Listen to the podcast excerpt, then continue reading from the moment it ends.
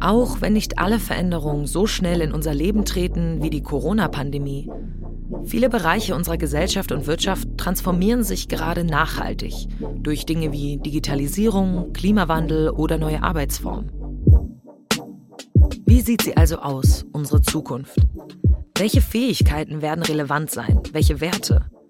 Welche Geschäftsmodelle haben Bestand? Welche werden entstehen?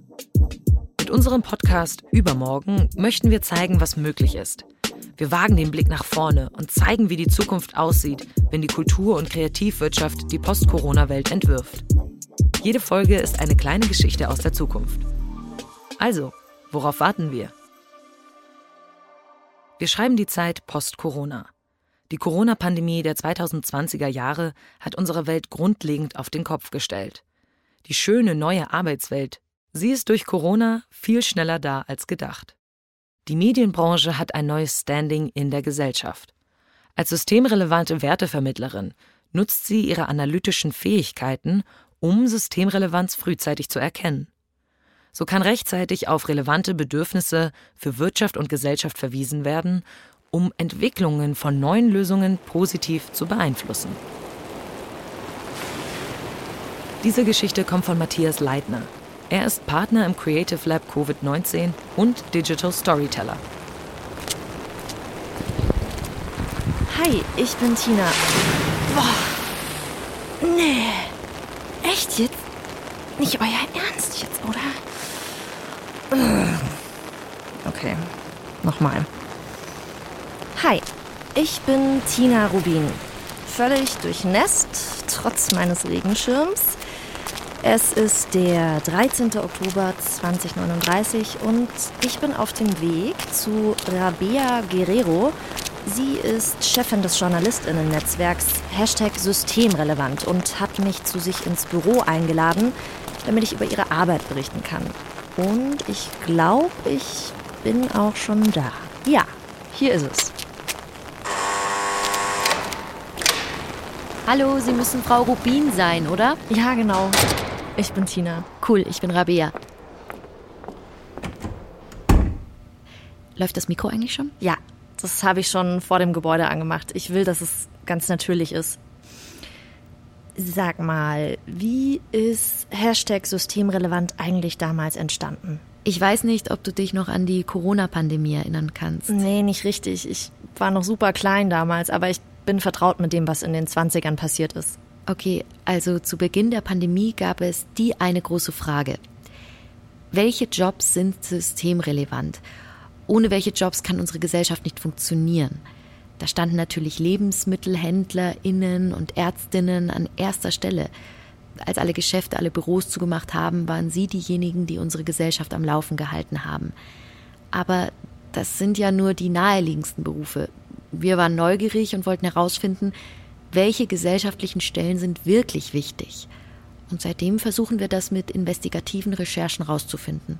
Okay, heißt also, ihr analysiert und recherchiert hauptsächlich, um die Systemrelevanz des Journalismus immer wieder sicherzustellen? Ja, das kann man so sagen. Aber es geht nicht nur um Journalismus. Bei uns arbeiten vor allem Journalistinnen, aber auch Analystinnen, Data Scientists und Zukunftsforscherinnen.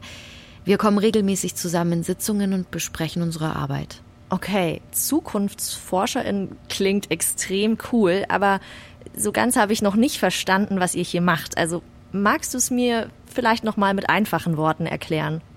Ähm, wir hatten vorhin ja schon über die Covid-19-Pandemie gesprochen. Bleiben wir doch da mal. Wenn wir uns in so einer Pandemie befinden, dann schauen wir uns an, okay, gab es vielleicht in der Vergangenheit schon mal was Ähnliches? Die spanische Grippe kommt dem zum Beispiel am nächsten. Und dann schauen wir, was haben wir bei der spanischen Grippe richtig bzw. falsch gemacht und was können wir daraus für die Corona-Pandemie lernen? Wahrscheinlich, dass Quarantäne einfach immer noch das beste Mittel zur Bekämpfung ist. Ja, wobei das damals eine gefühlte Ewigkeit gebraucht hat, bis die Menschen das gecheckt haben. Genau, aber sowas sehen wir uns an. Forensische Analyse nennen wir das. Aber nicht nur das. Okay, und was genau ist euer Job da? Wir schauen, wie man das am besten untersuchen kann. Wie kann man dieses System am effektivsten analysieren? System Thinking also. Ja, ganz genau. Hier sitzen unsere Journalistinnen und arbeiten gerade an unserem nächsten Großprojekt, Systemrelevanz von Weltraumforschung. Und gibt's schon Ergebnisse? Ja, wir haben zum Beispiel gestern mit einem Bauern in Malaysia gesprochen, der meinte, wenn seltene Erden nicht mehr bei ihm vor der Haustür abgebaut werden, sondern auf Asteroiden, werden seine Felder nicht mehr so belastet. Ich habe eine unangenehme Frage. Ist es denn nicht ein Problem, alles nur durch die Brille der Systemrelevanz zu sehen? Also ich meine, was ist mit Musikerinnen, Schriftstellerinnen, ja, Kunst generell? Das sind ja eigentlich Dinge, die man nicht braucht. Doch natürlich brauchen wir die. Komm mal mit. Ich will dir was zeigen. Weißt du, was das ist? Ein Kleid? Das ist das Kostüm. Das ist mein Kostüm für Lady Macbeth. Ich spiele die Rolle bei uns im Kieztheater. Und in den letzten zwei Monaten habe ich jeden Abend drei Stunden zu Hause für dieses Kostüm genäht. Jetzt frage ich dich, war das alles systemrelevant? Äh, nie? Natürlich. Wir haben hier einen breiten Begriff von Systemrelevanz, der auch durch unsere Recherchen immer wieder bestätigt wird. Menschen brauchen einen Ausgleich. Hobbys, Zerstreuung, all das ist systemrelevant. Und wenn ich jetzt am Sonntag meinen Lady Macbeth-Monolog halte, ist das auch systemrelevant. Zumindest für das System, das wir gerade haben.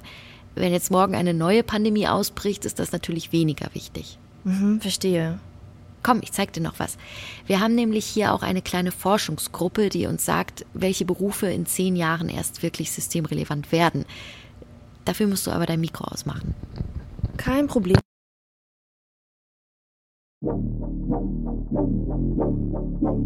Wie sieht sie also aus, unsere Zukunft? Was ist zukünftig möglich und welche Innovationen können jetzt angestoßen werden? Mit diesen Fragen hat sich das Kompetenzzentrum Kultur- und Kreativwirtschaft des Bundes im Rahmen des Creative Labs Covid-19 beschäftigt. Gemeinsam mit Partnerinnen und Partnern aus Industrie, Forschung und Kultur- und Kreativwirtschaft wurde an neuen Lösungen für die Zeit nach der Corona-Krise gearbeitet. Wie eine mögliche Zukunft aussehen könnte, konntet ihr gerade hören. Der Podcast Übermorgen möchte zum Umdenken anregen, ermutigen und zeigen, dass eine Krise auch Chancen eröffnet, Wandel in Gesellschaft und Wirtschaft anzustoßen. Übermorgen.